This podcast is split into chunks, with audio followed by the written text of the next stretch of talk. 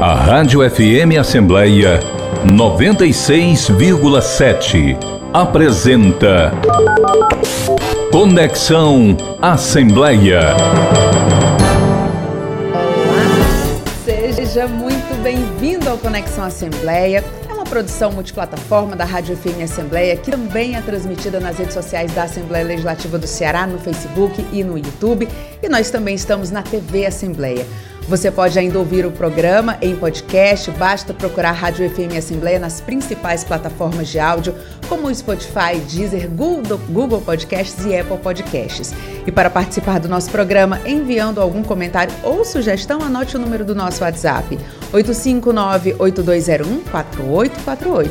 Eu sou Kézia Diniz e convido você a nos acompanhar nesta conexão. Seja muito bem-vindo. A convidada do Conexão Assembleia desta semana é coordenadora de eleições do Tribunal Regional Eleitoral do Ceará, Edna Saboia, que está conosco aqui no estúdio da Rádio FM Assembleia. A Edna, que é uma servidora efetiva do TRE há 32 anos e coordena as eleições do Estado desde 2009. Eu quero agradecer muito a presença Edna. Seja muito bem-vinda ao nosso programa. Muito bom dia para você. Bom dia, obrigado por essa oportunidade de representar o TRE nesse programa. Bom dia a todas e todos. Edna, eu estava vendo aqui, né? A gente, antes de, de gravar a entrevista, a gente estuda ali o, o, convidado, a convidada, né? Olha um pouco da trajetória. Eu já fiz várias entrevistas com você ao longo da minha é, é, carreira também. E eu estava vendo 32 anos. Eu disse, não, gente, será que tem ensino fundamental no TRE? Porque é muito tempo, muito chão, né? Muito tempo, né? É, foi meu primeiro concurso público, acho que foi o primeiro depois da Constituição de 1988. Eu entrei em 90 e aí me apaixonei pelo serviço público e também pela justiça eleitoral. Edna, nesses, né, além de você estar há 32 anos na justiça eleitoral, você está aí há, desde 2009 fazendo essa coordenação das eleições, né, que é um desafio muito grande, principalmente quando a gente olha é, para o Estado como um todo. Mas eu queria que você contasse aqui para a gente, nesses todos esses anos aí de trajetória coordenando as eleições aqui no Estado, qual foi o maior desafio que você já enfrentou? Tem alguma, algum, algum problema, alguma demanda, enfim, que te marcou mais nesse período? Bom, é, sem dúvida as eleições de 2020. Fazer uma eleição em época de pandemia né, onde a gente, além de, de falar muito da segurança do processo eletrônico, a gente também teria que garantir a segurança dos nossos eleitores e eleitoras. E aí eu já trago um dado importantíssimo, é que a, a, nossa abstenção nas eleições de 2020, quando o eleitor e a eleitora deixa de votar, foi menor do que de 2018. Então, para a gente foi foi uma alegria muito grande esse resultado, porque o eleitor e a eleitora confiou na justiça eleitoral. Uhum. E a gente tem uma série de demandas, né, junto ali à, à justiça eleitoral. É, a gente normalmente pensa no TRE e no TSE, né, o Tribunal Superior Eleitoral. A gente normalmente pensa em períodos eleitorais, quando vai se aproximando do momento da eleição, ou seja, lá pertinho do mês de outubro ou até um pouco antes, quando começam as campanhas eleitorais. Mas eu sei que o TRE trabalha muito tempo antes, né? Tem a questão da educação, jovem eleitor, é, a própria aquitação eleitoral, aquele momento de você poder solicitar o título, alistamento eleitoral.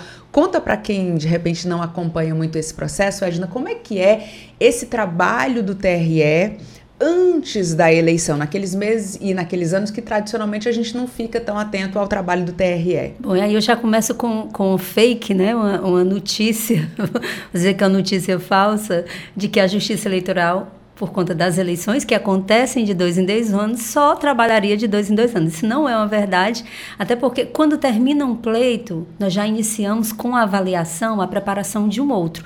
Veja que é um evento de suma importância, né? São 156 milhões, mais de 156 milhões de eleitores e eleitoras em todo o país, que das 8 às 17 saem das suas casas, vão a um local de votação. Então é uma logística enorme.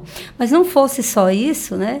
No ano não eleitoral, nós temos uma o TRE tem uma missão, é uma missão, faz parte da missão da Justiça Eleitoral, a educação política da sociedade. Então nós temos muitos projetos, é, projeto Eleitor do Futuro, nós vamos às escolas, é, é, conceder palestras nas universidades também. E nós temos um serviço que é de empréstimo das urnas eletrônicas. Então a urna eletrônica não fica guardadinha para funcionar só na eleição. Durante todo o ano e até quatro meses antes da eleição, nós emprestamos urnas eletrônicas e fazemos muitas eleições, principalmente em grêmios. E é bom porque o, eleit a, a, o aluno, a aluna, não é nem eleitora, não é nem eleitor e já tem acesso à urna eletrônica. Regina, quando a gente fala nessa questão do empréstimo da urna, né? A gente vê, por exemplo, eu tenho uma recordação, por exemplo, eleição na Ordem dos Advogados do Brasil, a OAB, eleição no Conselho Regional, enfim, de, de alguma categoria. Normalmente, essas entidades solicitam ao TRE o uso da urna eletrônica porque confiam na urna eletrônica, né? É, é, essa é a maior demanda dessas entidades. Você falou também na questão dos grêmios, né? É, como é que é feita essa solicitação e, e, como é que é feito esse acompanhamento? Nós temos uma resolução que disciplina esse empréstimo. Ela é assim, ela é o empréstimo ele é gratuito. Claro, tem que assinar um termo de, de cessão para ficar responsável pela urna e nós entramos somente com o suporte técnico, toda a logística, o know-how da Justiça Eleitoral para a realização da eleição. E, e, o nosso maior parceiro, a nossa maior parceira são as escolas públicas, que eu te falei que é grêmios, mas nós, nós é, é, é, é emprestamos para várias entidades, órgãos públicos. Nós temos, às vezes, a gente faz assim 10 eleições por semana, Nossa. dependendo do período. Então, é um empréstimo grande. Inclusive, nesse momento, a gente não pode emprestar por conta da eleição, mas nós já temos pedidos para empréstimo em novembro, quando já pode realizar o serviço. E aí, o uso né, da, da, urna eletrônica é reconhecido internacionalmente, inclusive, o Brasil é referência é, pela agilidade né, com que a apuração é feita, pela questão da segurança. No entanto, a gente tem em processos eleitorais, isso vai se renovando a cada processo. Em alguns momentos vem de forma mais forte, em outros nem tanto. Esse ano, agora de 2022, a gente está passando por um processo em que existe uma, contest uma contestação muito forte, até porque o próprio presidente da República levanta alguns questionamentos, existe ali uma uma divergência junto ao TSE. É como é que vocês da Justiça Eleitoral recebe, que conhecem o processo, que é diferente de uma pessoa que não conhece, que não sabe como é que é feito, que acha que a urna é ligada na internet, né? Como é que vocês da Justiça Eleitoral, que sabem da seriedade, que sabem como é que é feito todo o processo, recebem esse tipo de questionamento de se, se é seguro, se não é seguro, se vai ter fraude, se é possível? Como é que vocês recebem isso? Olha, primeiro, nós vivemos numa democracia. E por viver uma democracia, né, a, a, população, o cidadão, a cidadã, ele tem todo o direito de divergir, de duvidar. Agora, é importante que a pessoa que duvide, ela também busque uma informação. E aí, busca informação em veículos oficiais, né, em sites oficiais. Ah, eu, eu sou uma pessoa muito positiva e tem muita gente é, é, com, com, essa, esse pensamento positivo e de achar que as coisas vão, vão, dar certo de ter a certeza que vão dar certo. Então, o que, é que a gente faz? Ao invés de, de, de, de se sentir, a gente parte para informar. Nós temos campanha de desinformação, nós, nós vamos às escolas. Hoje mesmo, nós estamos com, com equipe na, na Universidade Estadual do Ceará fazendo palestra hoje à noite também. Fomos na, na Unifor, vamos na UFC, que são universidades parceiras da Universidade Amiga da Democracia. Então, o que é que a gente faz? A gente informa, porque nós temos a certeza de que a urna é segura. São 26 anos de urna eletrônica sem nunca ter sido comprovada uma fraude. Eu sou da época da eleição manual. Então, eu posso dizer, assim, com toda segurança, de que inseguro era a época da eleição manual, porque aquela época haviam fraudes e a, a, a, às vezes a manifestação de vontade do eleitor ela não era assegurada.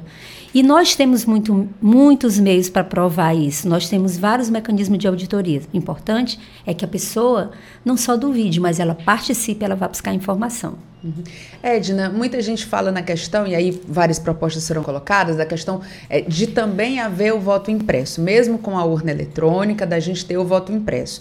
Por outro lado, existe aquela questão de que o seu voto é secreto e você tem ali a segurança de que o que você depositou na urna, a sua manifestação, ela não vai sair dali, ela vai ficar ali e ninguém vai cobrar do eleitor, não, cadê? Quem é que você votou? Eu quero ver aqui o seu comprovante de quem você votou. Porque aí existe uma série de pressões, enfim, né? É, mas também existe a proposta de que é, o, a urna, né? Isso aí para essa eleição muito provavelmente não vai mais dar tempo, mas assim existe aquela possibilidade de não, eu vou fazer aqui, mas esse voto ele vai ser impresso e se eu quiser fazer uma auditoria ou se eu quiser fazer uma contagem, esse voto impresso vai estar lá, né? Se der um problema numa urna, enfim, se perder a informação. Como é que acontece hoje? Como é que o TRE, o TSE, tem a segurança de que aquelas informações que estão contidas ali na urna eletrônica, elas podem ser conferidas caso aconteça, porque ninguém está livre, né? Urna dá defeito também, caso aconteça algum problema. Primeiro, são vários, vários pontos, eu vou tentar aqui falar de alguns, né? Porque eu acho que a gente precisaria de um programa só sobre segurança, até me disponibilizo para fazer, eu acho muito interessante e importante. Mas assim, a, a, a urna eletrônica, ela tem como auditar e tem como ser, os votos têm como ser recontados, porque nós temos o registro digital do voto. Aí você diz, ah, mas quem, como é que garante que eu estou votando numa pessoa e meu voto não está se atribuindo a outro? Tem como você fazer essa auditagem. Nós temos o log das urnas, a gente não identifica que eleitor votou em quem. Hum. Mas nós, os, os, o programa, ah, porque a urna é um computador, aí diz, ah, mas é um computador, então se, se os hackers atacam a NASA, como não atacar uma urna eletrônica? Primeiro porque a urna não é ligada à internet, não tem dispositivo de comunicação. Mas os programas da urna eletrônicas, eles passam por uma auditoria e eles são os códigos fontes, que é a linguagem de programação, lá no começo, um ano antes da eleição, toda a programação de como tudo é feito é disponibilizado para entidades para quem, quem as entidades cadastradas por lei para fiscalizar.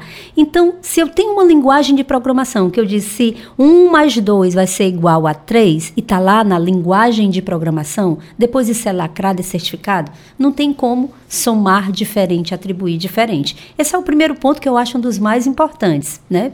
Existe como auditar a urna eletrônica. Agora, você imagina a gente transformar isso em voto. Primeiro, o eleitor não sai com o voto da sessão. Ele, no voto impresso, ele digita o voto e ele não sai com seu comprovante. Às vezes a população pensa que, ah, vou sair com meu voto. Não vai, porque a gente está abrindo aí a quebra do sigilo. E aí, na hora que ele. A, a questão do voto, né, da, e da contagem. Se a gente transforma e se o voto é impresso e depois a gente vai até testar o resultado através de uma apuração, de uma contagem, a gente volta ao manual. A gente volta à, à intervenção humana no processo, que era foi disso que a gente saiu das fraudes, entende? Sim. Então a gente voltaria de novo ao manual. Olha, na época da, da, do manual, até cédulas eram comidas. Um fiscal pegava a cédula, colocava, e aí faz o quê? com esse voto manual. 156 milhões de pedaços de papel com o voto. E se somem votos? Então a gente voltaria para a questão da insegurança. O processo é seguro, o processo tem como ser auditado, tem como ser recontado. Inclusive, nós já utilizamos em 2002 em três cidades aqui do Ceará e aí foi visto que era o relatório saiu de que não deveria ser mais utilizado por todas as falhas e problemas que aconteceu com o voto impresso à época. Edna, como você disse, você participou, né? Desde lá do comecinho, você vem da época do voto de papel ainda, de papel. né? E, enfim, a, a implantação do voto eletrônico aqui no Ceará foi em 1996, né? Era uma grande novidade que chegou ali muita gente curiosa de como é que seria, né? Como é que seria o resultado, a apuração. Hoje, que já está consolidado, a gente fica muito impressionado com a velocidade. A eleição Sim. acaba às 5 horas.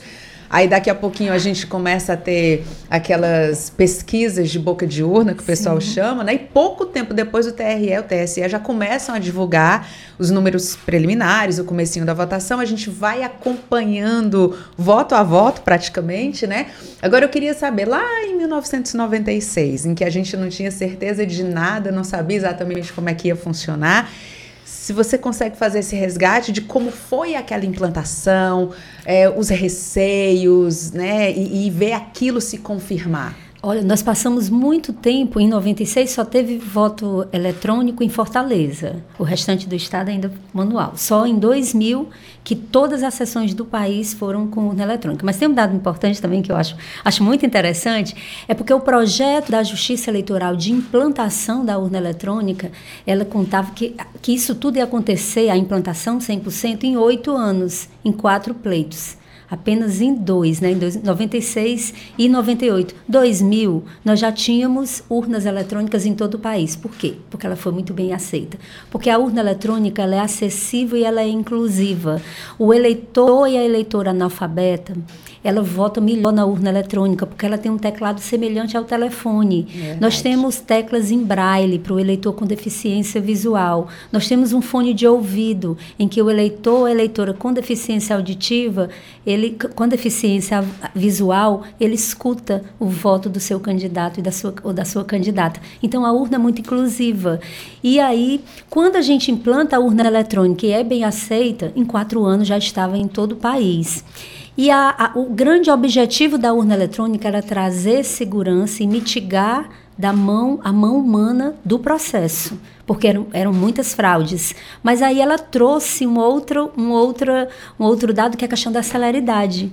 E nós somos conhecidos internacionalmente né, como a maior eleição informatizada do planeta. Nós somos a quarta maior democracia, mas temos a maior eleição informatizada do planeta. Por quê? Porque nós usamos urna eletrônica com o mesmo modelo, o mesmo equipamento em todas as sessões eleitorais. A mesma urna que, que está instalada no Xingu é a mesma da Avenida Paulista, é a mesma aqui da capital do interior do estado. A mesma urna. São quase 500 mil urnas eletrônicas com o mesmo formato. O eleitor começa a votar 8 horas, às 17 horas encerra e duas horas depois nós temos o resultado de todo o país. Né? Por isso nós somos conhecidos como a eleição a, ele, a, a, maior eleição informatizada do planeta. Como é que não fica assim com orgulho de, de, de fazer parte desse processo? É verdade. E como é bom a gente, a, aquela ansiedade, né, do resultado, né?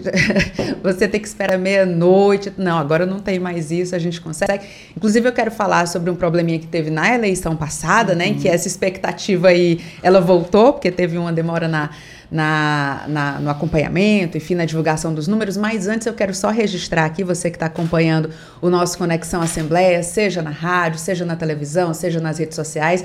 A gente, se você está ouvindo pelas ondas do rádio ou no podcast, você está ouvindo um clique, né? Você que está vendo já deve ter visto passar por aqui o José Leomar que é fotógrafo é, aqui da, da Assembleia Legislativa. Ele está registrando esse momento aqui nos nossos estúdios, até para você também acompanhar pelas páginas da Assembleia Legislativa. Então, agradeço também a presença do Leomar aqui que tá deixando a gente bem bonito, né, Leomar? Tanto eu quanto a Edna, ele tá fazendo aqui, ó. Com a Edna não é tão difícil, né, Leomar? Mas tudo bem, a gente vai seguindo aqui. Então, feito esse registro da participação da equipe de comunicação aqui da Assembleia Legislativa, sempre prestigiando o nosso programa. Voltando aqui para a nossa entrevista com a Edna. A gente teve, Edna, ali em 2000, nas eleições de 2020, um ataque cibernético, né, que tentou gerar, pelas informações que a gente tem, tentou gerar uma sobrecarga, derrubar o sistema da justiça eleitoral logo no primeiro turno das eleições municipais. Essa tentativa, como a gente bem acompanhou, ela foi neutralizada, então até o, o, presidente na época do Tribunal Superior Eleitoral, o ministro Luiz Roberto Barroso, ele disse que não houve nenhuma consequência, né? Ah, foi, foi até um teste também da segurança das urnas. Agora, é, muita gente se pergunta qual a possibilidade de um novo ataque se repetir esse ano. A Justiça Eleitoral é, adotou algumas medidas a mais depois desse fato que aconteceu. Como é que ficou essa questão e essa discussão em torno da segurança das urnas que você já contou para a gente que é, que é, tão seguro, né? É, além desse, desse possível ataque, né, que não se concretizou, nós também tínhamos em, em na eleição de 2020, no primeiro turno, nós tínhamos uma máquina nova, porque a, por, por, por decisão, né, por sugestão da Polícia Federal, nós centralizamos todas as leituras, a, a, totalização dos dados no TSE. Porque quando você centraliza, você tem uma segurança maior, você proporciona uma segurança maior do que se essa totalização fosse descentralizada nos 27 estados por essa centralização, por uma máquina nova, e aí a gente não testou o suficiente, houve uma demora também nesses BUs totalizados. Só que isso não é porque a população, a sociedade, ela já espera tanto um resultado com é, duas, três horas, sim, mas nós conseguimos dar o resultado nos mais de 5.500 municípios até no mesmo dia. Né? Aqui no Ceará a gente deu o resultado antes da meia-noite, então a gente conseguiu ainda né, correr atrás do prejuízo em termos de resultado. É porque se espera, cria-se uma expectativa. Para essa eleição, né, a, a, logística vai, vai ser a mesma, centralizado no TSE. No segundo turno a gente resolveu esse problema da lentidão e a gente é possível até que demore um pouco, porque tem um dado importante para essa eleição a, o horário de votação e de o horário de votação, início e término, será o mesmo em todo o país. Isso é uma novidade. Então, estados ah. que têm fuso horário diferentes vão ter, vão ter, que começar a votação mais cedo pelo seu horário, porque o horário, a referência é o de Brasília. O que, que vai acontecer? Estados que só mandavam os dados, os BUs, os boletins de urnas depois do que a maioria, eles vão, nós vamos mandar tudo junto porque o horário de, de término, de encerramento, será 17 horas. Horário de Brasília. Horário de Brasília. Então, lá no Acre, vai ser 15 horas. Nossa. Porque eles vão começar a votação 7, 6 horas da manhã. Mesário tem que estar às 5 horas no local. Isso para quê? Para não ter aquele problema de um estado já está totalizando e, e, e se para para não divulga o resultado porque o outro ainda está em votação. Por conta disso, a gente talvez tenha um pouquinho de demora, porque os BUs vão chegar, os resultados vão chegar enxurrada às 17 horas, todos os estados mandando. E aí, deve, mas aí o que é que, a, que, é que a, a, a população tem que. A gente vai divulgar muito na imprensa isso aí, nos horários, e para ter calma que a gente acredita que no mesmo dia a gente vai dar o resultado. Mas se vai prepara, toda certo. a equipe, nós fazemos vários testes, duplicamos, triplicamos a quantidade. Eu saio daqui, já vou para um teste de, de desempenho, de envios de BU. Nós fazemos muitos testes e acompanhado pelo TCU, pelos órgãos né, de fiscalização. Todo mundo de olho. Todo mundo de olho. Agora, Edna, além dessa questão da segurança, né, da, das urnas eletrônicas, e a segurança entrou também naquele problema que a gente vem detectando desde as últimas eleições também, que é a questão da disseminação do que hoje se chama de fake news, né? E aí, por falar em fake news, a gente vai ter a participação do nosso repórter Silvio Augusto, aqui da Rádio FM Assembleia. Ele vai conversar com a gente aqui. Ele tem uma pergunta justamente sobre fake news, não é isso, Silvio?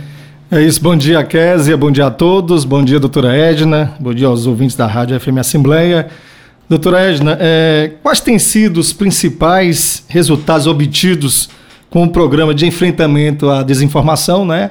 As fake news e quais as iniciativas previstas para os próximos meses até o dia das eleições. Como eu até falei anteriormente, nós estamos com, com a campanha, né, realizando várias palestras em universidades, nas forças de segurança, né, já, já fizemos várias palestras no Exército, em várias forças, Polícia Federal, né, vai a nossa equipe para falar sobre o funcionamento da urna eletrônica, informar, né? As, os veículos de comunicação são nossos parceiros, né? Nós estamos aí dobrando a equipe, as, as fontes para poder passar a informação. E aí eu, eu quero para, parabenizar essa parceria, né? Da, agradecer também a parceria dos veículos de comunicação. E aí a, a, o importante é informar, né? Essa questão da, da fake news, a gente já sabia que nós seríamos alvo há, há um ano atrás era a pandemia, né? então era o Ministério da Saúde, e hoje é a Justiça Eleitoral. E todo pleito no ano eleitoral, e quanto mais se aproxima, mais notícias falsas. E aí depende do assunto, o que, que está no, ah, no momento. Se nós estamos no, no final de alistamento, ah, os as pessoas acima de 70 anos que não tiraram não vão poder votar, se não fizeram a biometria. Eleitor que não fez a biometria não vota. São muitos. Então, o que é que a gente, o que é que a Justiça Eleitoral tem feito? Nós criamos um, um chat, um chatbot, né, um número no WhatsApp, um número nacional, que é 61 9637 1078 se você cadastra esse bot, você começa a receber notícias verdadeiras, notícias de qualidade, avisa sobre informações importantes na eleição. Temos serviço Disque Eleitor, nosso número 148, funciona de 7 da manhã às 19 horas. Temos, temos páginas Fato ou Boato, vários canais para levar informação para a população. Muito obrigado, então. Silvio, eu que agradeço também a sua participação. Obrigado. Seja sempre muito bem-vindo aqui ao nosso programa. Esse foi Silvio Augusto, que é repórter da Rádio FM Assembleia, participando aqui da entrevista com Edna Saboia, que é a coordenadora das eleições aqui no Tribunal Regional Eleitoral do nosso Ceará. E Edna, você falou sobre a questão da biometria, né? Nessa sua resposta agora você falou dessa que é uma das, das desinformações, né? Das fake news que muitas vezes circulam dessa questão de quem não fez a biometria não pode votar. A gente vinha com recadastramento biométrico, né, de, desde 2009, e existia aquela expectativa de que todo mundo fosse cadastrado, enfim, mas aí veio a pandemia, uma série de dificuldades, as pessoas não podiam sair de casa, a questão mesmo de, do, do toque, né, para poder se identificar. Nas eleições passadas a gente teve a questão de, de álcool, né, álcool gel, enfim. É, mas como é que está hoje esse processo? Quando a gente olha para a população e para os eleitores aqui no Ceará, é quantos por cento, se a gente puder falar em percentuais, mas assim, quanto da população já está cadastrada para votar com a biometria? Esse voto ele acontece com biometria? Quem não fez a biometria não vota? São muitas perguntas, mas muitas, eu queria que você falasse sobre muito isso. Muito interessante. em 2019, nós encerramos, fechamos o recadastramento biométrico nos 184 municípios. Terminamos com Fortaleza, ali no centro de eventos, né? Todo mundo lembra. Fechamos. Aí veio a pandemia. E o tribunal, né, para atender toda a população, para votar, é, é, criou né, o título NET, desenvolveu o título NET, que aí não era possível a coleta da biometria. Então, nós passamos a ter novos eleitores sem a biometria, mas são eleitores regulares, eles estão aptos a votar. Hoje nós temos no estado é, mais de 700 mil pessoas, eleitores e eleitoras, que não têm a biometria e vai poder votar para essa eleição. O que que, o que, que, qual, o que que tem que ser esclarecido? Em 2020, por conta da pandemia, a gente tinha cerca de 800 mil eleitores e eleitoras com o título cancelado. Por conta da pandemia, não dava para atender todo mundo, né? E aí, o que foi, qual foi a decisão do TSE? Suspendeu os efeitos do cancelamento. Todo mundo que não compareceu, que teve o título cancelado, voltou para o cadastro como apto e apta para poder votar. Isso foi para 2020. Uhum. Depois da eleição, todo mundo cancelado. Tem que regularizar a situação. A pandemia ainda persiste. Qual foi a decisão do TSE agora? Volta todo mundo como apto para o cadastro. Então, quem não fez a biometria em 2019, são 53 municípios no estado do Ceará, incluir Fortaleza. Estou com meu título cancelado porque eu não fiz a biometria em Fortaleza. Vou poder votar? Vai. Depois da eleição, título vai ser cancelado de novo. É só para votar, porque ainda persiste a pandemia. Fiz o meu título de eleitor no, durante a pandemia ou a, agora, que ainda estamos em pandemia. Não tem biometria, não tem foto, não tem assinatura. Posso votar? Pode. O seu título está regular. Só não tem a impressão digital. E como é que eu voto? Vai ter, é, é, vai ter impressão digital né, para você se identificar lá. Na, quando chegar na urna, eu tenho a biometria? Tem. Então, eu vou me identificar através da impressão. E quem não tem? Um método tradicional, vai ter que assinar o caderno. Porque quem tem a, quem é identificado pela impressão digital não precisa assinar a folha de, o caderno Sim, de folha de sim. votação. E quem não tem a biometria, consequentemente, não tem a, a, a- não colheu assinatura, não colheu foto, vai ter que assinar o caderno. Todo mundo vota. Quem, quem é que vota, na verdade? Quem está com a situação regular no cadastro. Como eu sei? 48. Ligo para um 48, de 7 às 19. Por enquanto está segunda a sexta. Em setembro a gente vai, inclusive sábado, domingo e feriado, nesse horário de 7 às 19. Acesso à página do TRE na internet, né, o site do TRE, faça a minha consulta e verifico se a minha situação está regular. Se eu estiver regular, não importa se eu fiz ou não fiz a biometria, todo mundo vota. E aí as pessoas não podem confundir. Se o título está cancelado por um outro motivo, é, não votou nas últimas três eleições e não deu nenhuma justificativa, isso aí continua, Continua. cancelado, ele não fica apto a Sim, votar. Só, só ficou regular, só está regular atualmente para votar aqueles eleitores e eleitores que não fizeram a biometria de 53 municípios, só de 2019. Né? Até porque antes ele poderia ter regularizado. Foi quem não pôde regularizar, alegando-se aí a pandemia. Questões de pandemia atrapalhando ali o Sim, nosso, o nosso mas ir e estamos passando por ela, né? E vamos vencê-la, se E Deus vamos quiser. vencer. Edna, você falou nessa questão de quem não é obrigado a votar, né? É, e acho que boa parte da população sabe que existe um, um- um limite, né, para a votação obrigatória. Eu queria que você contasse aqui para os nossos ouvintes, para reforçar também, quem não é obrigado a votar, para quem o voto é facultativo, não é obrigado, porém pode votar se assim tivesse interesse. Quem é, não é, tem o título de eleitor está na situação regular, mas não é obrigado a votar. Eleitores e eleitoras de 16 e 17 anos, os maiores de 70 anos e as pessoas analfabetas. E aí eu trago um númerozinho importante dessa parcela do eleitorado. Eleitores e eleitores de 16 e 17 anos, hoje nós temos 131 mil pessoas. O número aumentou. Em 2018 eram 118, 113, 118. Então nós tivemos um aumento no Ceará. Nós tivemos, nós temos mais de 2 milhões em todo o país. O eleitorado também de acima de 70 anos aumentou. Então essa parcela que a gente chama de voto voluntário porque essa pessoa vai, mas não é obrigado, né? É um voto assim importantíssimo. Nós temos 100 752 mil pessoas e eles costumam participar.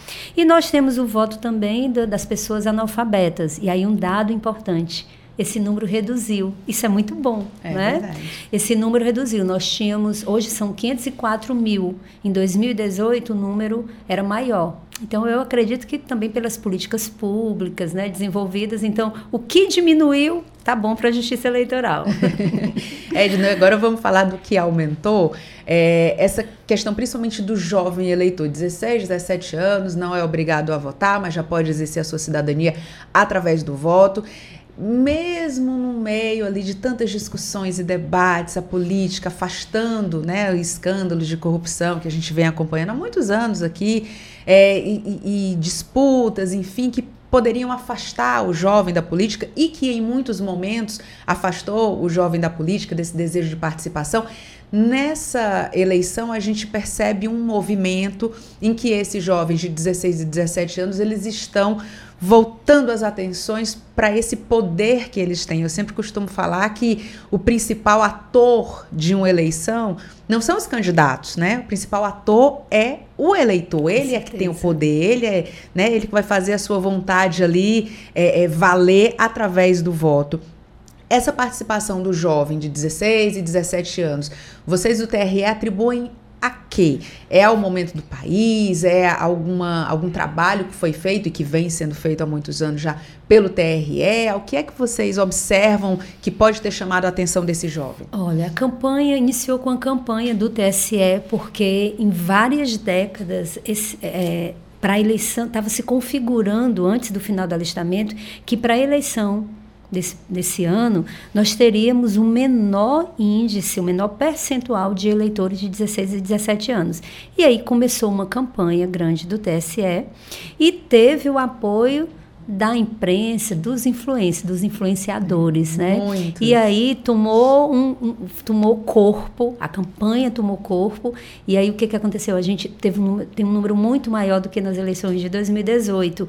E eu acho que é isso, é assim, é, Além disso, né, essas campanhas que são feitas mesmo, Programa Eleitor do Futuro, essas campanhas nas escolas.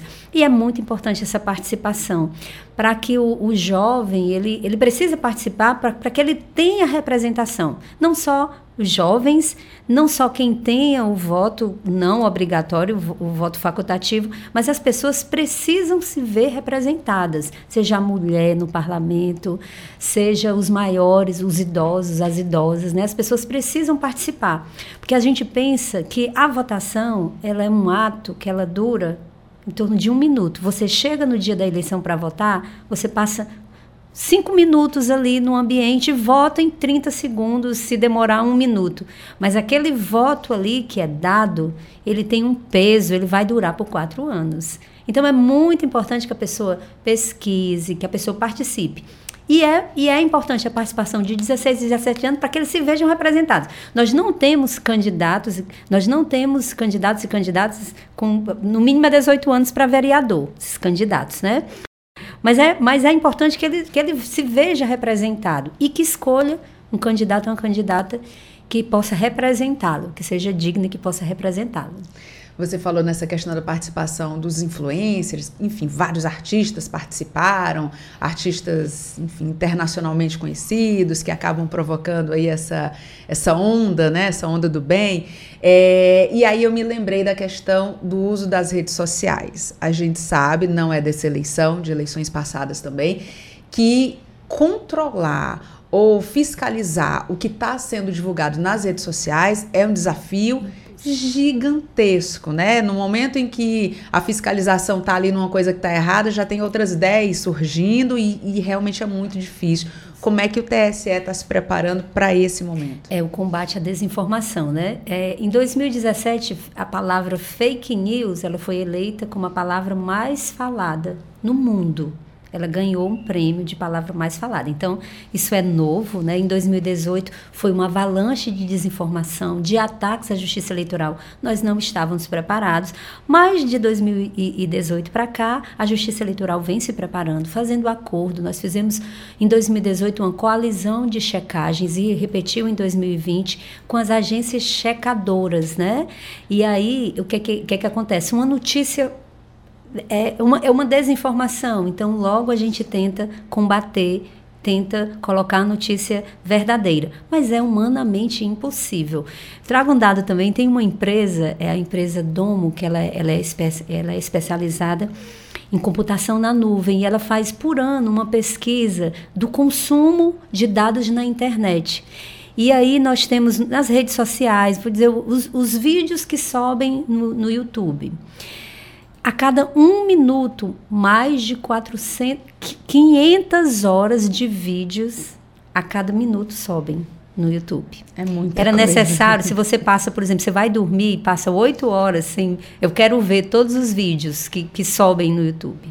Eu precisaria de 27 anos para poder assistir. Eu, eu não teria tempo de assistir se eu quisesse, até um jovem hoje, se quisesse, que eu sou jovem, não é, tivesse menos idade, quisesse assistir os vídeos que são produzidos num dia, não daria tempo, ele não teria vida suficiente.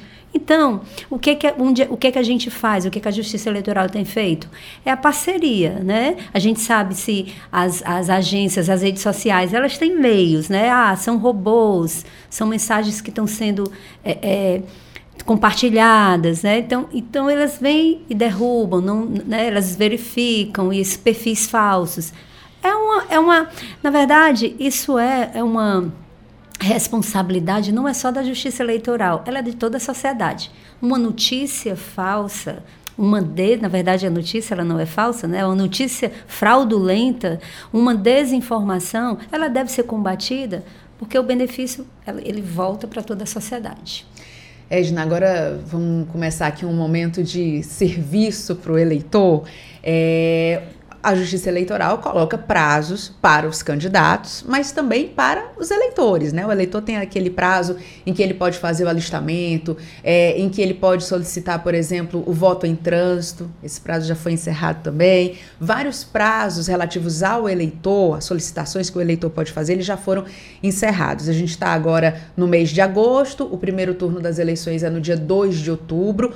Dentro do calendário eleitoral, tem mais alguma data em que o eleitor precisa ficar atento ou essas datas específicas para o eleitorado elas já foram é, todas em encerradas? Em termo de cadastro, né, encerrou dia 4 de maio e depois teve uma janela para o voto em trânsito que também já encerrou dia 18 de agosto.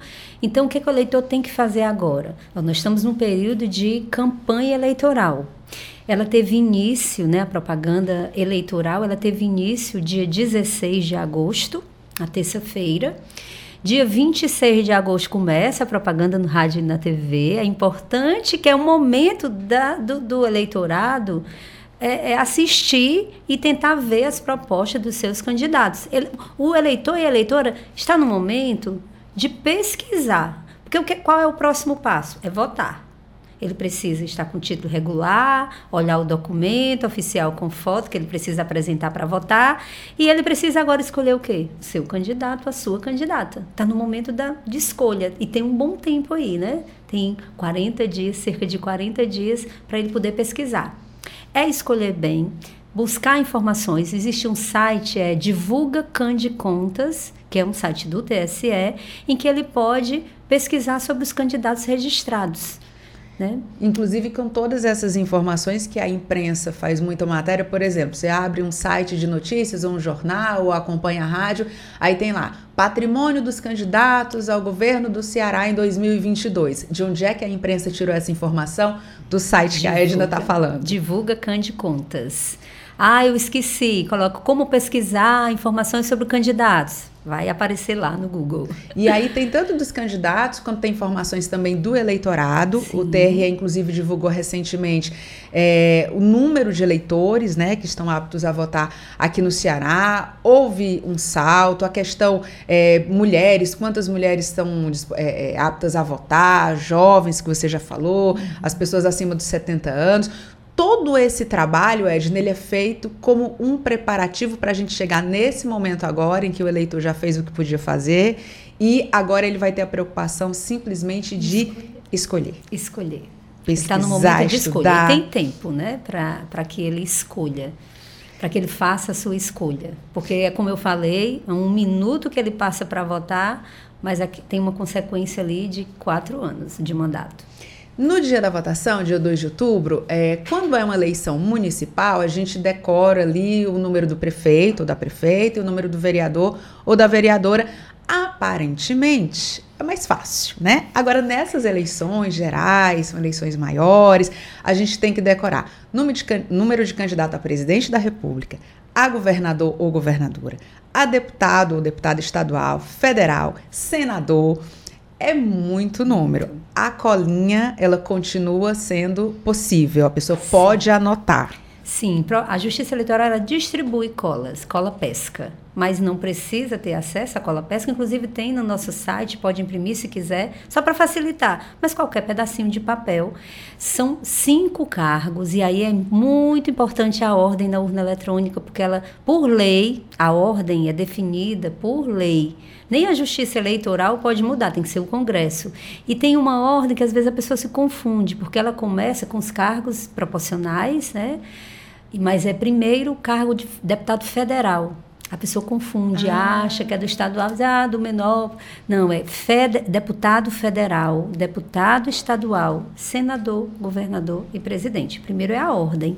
Mas olha lá, é só ter calma e olha, né? Ah, mas e a. a eu não sei falar o português. Nós, nós sabemos, nós temos uma língua, nós temos uma outra língua que é oficial, que é a linguagem dos sinais, Libras. Pois esse, ano nós temos uma novidade que na urna eletrônica nós temos uma janela de intérprete de Libras. Em todas as urnas eletrônicas, quando a pessoa foi identificada a votar, tem lá um intérprete de Libras dizendo qual é o cargo que ela tem que votar. É uma novidade também para dizer que a urna é acessível. E aí, é, a, a, primeira, a ordem, né, são, pode levar colinha, são cinco cargos, deputado federal, estadual, senador, governador e senador. E é, presidente, perdão. Edna, eu lembro que eu fiz uma vez, era repórter ainda na, na TV Jangadeira, e eu fiz uma matéria falando sobre o tempo que o eleitor poderia, né? Poderia não, porque ele pode passar mais tempo, mas assim, o tempo médio que o eleitor fica diante da urna e existe uma variação quando é uma eleição municipal, são só ali dois candidatos praticamente, né? É, duas escolhas. E quando é essa eleição geral, porque aí são muitos números. Se a gente for contar, né, dois números para presidente, 23. dois 23 números. Junto com a tecla confirma. Aí vai para o quê? 27, 20? Não, com a tecla com a tecla com, confirma. Com a tecla acho que tá 23. E aí, esse tempo diante da urna, ele aumenta em relação às eleições municipais. Minha pergunta é, é para essas eleições, eleições maiores, eleições gerais, o tempo de espera do eleitor na fila, ele passa a ser maior também? É provável que em alguns locais a gente tenha filas, por quê? Porque o eleitorado, aqueles eleitores e eleitoras que tiveram o título cancelado estão retornando para suas sessões como apta, ah, é, aí houve, por conta disso houve um aumento em algumas sessões, principalmente em Fortaleza, né? Mas, mas é, nós temos a abstenção natural, eleitores Sim. que deixam de votar, então é possível, né? É possível ter filas, mas a eleição é uma eleição rápida, porque mesmo que sejam cinco cargos, mas em média o eleitor leva menos de um minuto para votar. Tem gente que vota em 30 segundos, vota rápido. E aí tem outra novidade na urna eletrônica. Tem muita gente que vai votar e diz assim: ah, eu fui votar e não vi a foto do meu candidato. Diz muito isso, né? Mas por quê? Principalmente agora com a urna modelo 2020, ela é 18 vezes mais rápida. Então, se você coloca o um número lá, ah, vou votar para governador, são dois números, é o dígito, é o número do, do partido. Aí o pá, digito dois números, pá, confirma. Você vai procurar a foto do candidato, já foi. Não dá porque tempo. você já apertou confirma. Agora, tem um delayzinho na urna, um tempo de espera. Quando a pessoa digitar o número, aí vai, aparecer a foto, de um segundo. É um segundo que a pessoa, se a pessoa for colocar pá, pá, com, confirma, se tiver com menos de um segundo entre, entre as teclas, ele não vai aceitar que ele confirma. Aí o eleitor acha que errou quando vê, olha a foto. Então tem esse tempinho. Mas isso também não vai ser causador de uma demora. É provável que tenha. E aí o que, é que a gente diz para o eleitor? Vá cedo, né? Votar, não deixe. E uma outra coisa que a gente pede também, uma recomendação, é o eleitor votou, né? A, vá para casa, né? vá para casa agora. Mas por quê? Para a segurança do eleitor, da eleitora. Né? Nós temos vários é, é, aplicativos, o eleitor pode ver o resultado, acompanhar o resultado da eleição pelo seu celular. Não adianta ficar ali no ambiente. Não adianta, é interessante ele no próprio celular. Então, é uma questão, o fique em casa, na verdade, é, é, é pedido segurança. E para que a gente também, como, como eu falei aqui, no, no estado do Ceará, nós temos 6 milhões e 820 mil eleitores, um pouquinho mais, 673 eleitores. E você imagina esses eleitores saindo de casa, pegando um carro, né? Nós temos escola, nós temos escolas com 12, nosso maior local de votação, em Fortaleza, tem 12 mil eleitores. Imagina se eu saio de casa e vou votar e fico ali nas imediações ou dentro do local de votação. Aquele eleitor que está indo também votar, que tem o seu direito, vai ter problema, engarrafamento. Então, votou, cumpriu né, o, o, a sua obrigação, né, o seu dever e o seu direito, volta para casa, né, acompanha tudo de casa por segurança de todos. E aí, essa questão do, do, momento do voto, né? Eu confesso que eu já demorava um pouquinho, porque eu, eu, eu assim, é uma espécie de, de, de, manifestação que você tem ali. Eu gosto daquele sentimento de estar tá ali, né, decidindo. Então, eu já fazia esse delay, eu já fazia uhum. ali. É, mas nesse momento em que a gente está, que está tudo muito mais tecnológico, muita gente ainda tem dúvida, Edna, sobre o uso do celular. Porque hoje em dia você tem ali, quem já fez a biometria, né? Vai com o, o celular na mão, tem o, o e-título, né? Já mostra ali e tal, faz a digital, já passa ali para votação, é tudo mais rápido, tudo mais simplificado, mas esse telefone celular, ele tem um limite. Quando ele chega ali na sessão, ele tem um limite até onde a gente pode ir com ele. continua sendo proibido o uso do celular Sim. no momento da votação. É, é proibida a filmagem, né, qualquer filmagem no momento ali da votação, para assegurar o sigilo do voto. Né? Então, a, a, a, qual é a orientação? A pessoa entra, pode se identificar através do e-título, aplicativo e-título, que é o título digital, e ele entrega o celular, coloca. Geralmente tem uma, uma cadeira do lado da mesa, ele mesmo coloca ali, vota, vota é rápido, ele vota. Ele, ele, ele nem deixa de olhar para o celular, ele vai ali na urna já fica olhando ali para o aparelho, mas ele geralmente ele deixa na mesa, junto com os mesários, rapidinho, ele vota e já pega. A gente está chegando aqui para o finalzinho da nossa entrevista, Edna, mas eu não posso deixar de falar dos mesários, que você citou agora, né? Porque o mesário é, é faz um papel fundamental de orientação, de, de, das próprias segurança ali, né? Da, da, daquele processo eleitoral todo. Ser mesário. Eu nunca fui mesária, nunca fui convocada para ser mesária, mas o TRE sempre faz campanhas incentivando que as pessoas participem. Como é que está esse momento? Como é que os mesários estão sendo recebidos? Já tem ali, as pessoas já estão escaladas? Como é que está esse momento? Olha, ninguém faria eleição sem mesário. Sem mesário, sem mesária. Né? É, é um parceiro assim importantíssimo da Justiça Eleitoral. São servidores da Justiça Eleitoral atuando ali no dia. É, então, a, a, nós... Aqui, o TRE do Ceará, né, a, sair das eleições de 2020, né, tem um percentual, um dos maiores do país, porque a média é de 45% a 50%, os mesários e as mesárias voluntárias do TRE do Ceará é de 72%. Nossa. Foi em 2020. É um dos maiores, se não o maior do país. Né? E isso aí a gente, é um motivo de orgulho. Ah, e os mesários e mesárias, né, tem, tem alguns, posso dizer vários né, benefícios. E como, como é que, qual é o momento atual?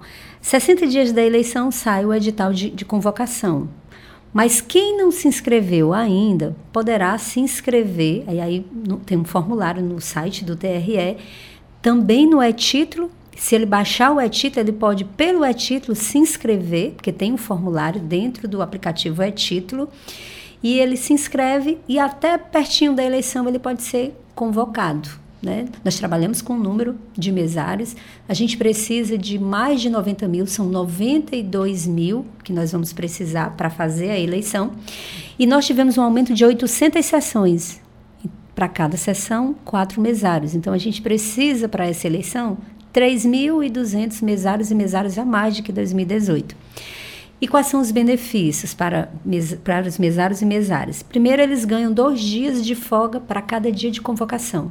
O dia da eleição, ele trabalha, ganha dois dias de folga. O treinamento, ele ganha dois dias de folga. Primeiros dois dias de folga por cada dia de convocação. Tem um auxílio alimentação certificado. E nós temos a novidade, na verdade, porque foi de 2020, que são universitários e universitárias de é, parceiros da Justiça Eleitoral, que é a Universidade Amiga da Democracia. Se for um estudante universitário, universitário, ele, poderá, ele tem direito a 30 horas extras curriculares. Olha, que bacana. Aquelas, aquelas horas complementares Sim. e por turno. Então, ele pode participar, se voluntariar, atuar no dia da eleição e ganha até 60 horas complementares, se for das universidades. Nós temos 10 no estado. Atenção, estudantes, porque a gente fica querendo arrancar os cabelos para poder fazer essas horas, né? Pois é. Já é, já é uma boa. Edna, a gente está chegando ao final do nosso programa, mas eu queria, antes da gente encerrar e de pedir que você dê um recado final também, eu queria, é, tenho certeza que nesse momento muita gente está pensando, bem, a gente já falou sobre tudo, mas será que meu local de votação mudou? Como é que eu sei onde é que eu vou votar? Se é no mesmo canto que eu votei na eleição passada? É, essa dúvida a gente tira onde? Via de regra, o local é o mesmo. Mas, por exemplo, a gente aqui em Fortaleza, a gente percebeu que tem vários locais em reforma. Nós estamos fazendo reuniões junto ao governo do estado, à, prefeitura, para ver se é possível antecipar essa reforma, porque o ideal é que o local seja o mesmo que o eleitor conhece. Mas se eu não sei, que é que... baixa o e-título. Baixa, a melhor opção Aplicativo é título, porque você baixa o aplicativo e ele te diz até onde chegar. Todos os nossos locais foram geo referenciados. Então ele diz onde chegar, já está tudo integrado. Ah, mas eu não vou baixar, então melhor opção é 148. Disque Eleitor. O serviço funciona de 7 às 19 horas, segunda a sexta, depois todos os dias até a eleição. Ah, mas não vou ligar, não quero baixar o aplicativo. Procura no site do TRE. Lá você faz a pesquisa do local de votação. E é importante que se antecipe. Porque tá. tudo tem, é uma complicação. Vai chegando perto da eleição.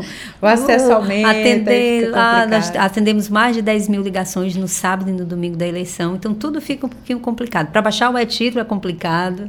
Normal, né? De, de, de, último dia de frase. Temos tempo. Edna, quem não tem mais tempo, é agora ah, que a ah, nossa entrevista acabou, o nosso programa. Quero muito agradecer a sua participação. Sempre um prazer conversar com você, desde os mutirões lá no ginásio Paulo Sarazati, com aquela correria é, até aqui o nosso estúdio. Mas para a gente fechar, eu queria que você deixasse um recado final. Dia 26 de agosto começa a propaganda eleitoral no rádio e na televisão, como você já falou.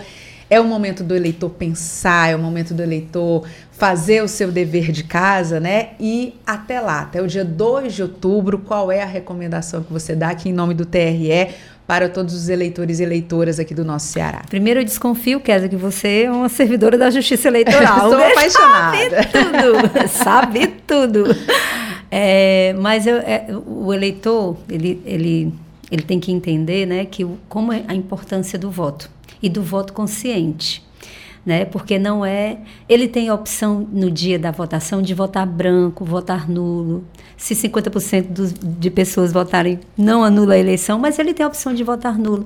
Mas se ele vota nulo, ele está delegando a uma outra pessoa decidir por ele, resolver políticas públicas por ele. Então, é a hora do eleitor pesquisar e votar consciente, tá? Porque o voto é muito importante.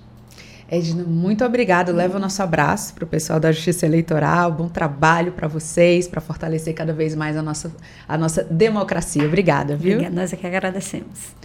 E você que está aqui acompanhando o nosso Conexão Assembleia, pode seguir com a gente, claro. Você pode acompanhar o nosso programa tanto no rádio, sintonizando a FM 96,7, como também nas páginas oficiais da Assembleia Legislativa no Facebook e no YouTube sempre às segundas-feiras, às 8 horas da manhã. E nós também estamos na TV Assembleia todas as segundas-feiras, às 8 e meia da noite. O Conexão Assembleia também está disponível no podcast Rádio FM Assembleia. Basta procurar o nosso canal nas principais plataformas de áudio, como Spotify, Deezer, Apple Podcasts e Google Podcasts. E para participar do nosso programa, enviando algum comentário ou sugestão, anote o número do nosso WhatsApp, 859-8201-4848 muito obrigada por nos acompanhar em nosso Conexão Assembleia e até o próximo. Tchau. Conexão Assembleia.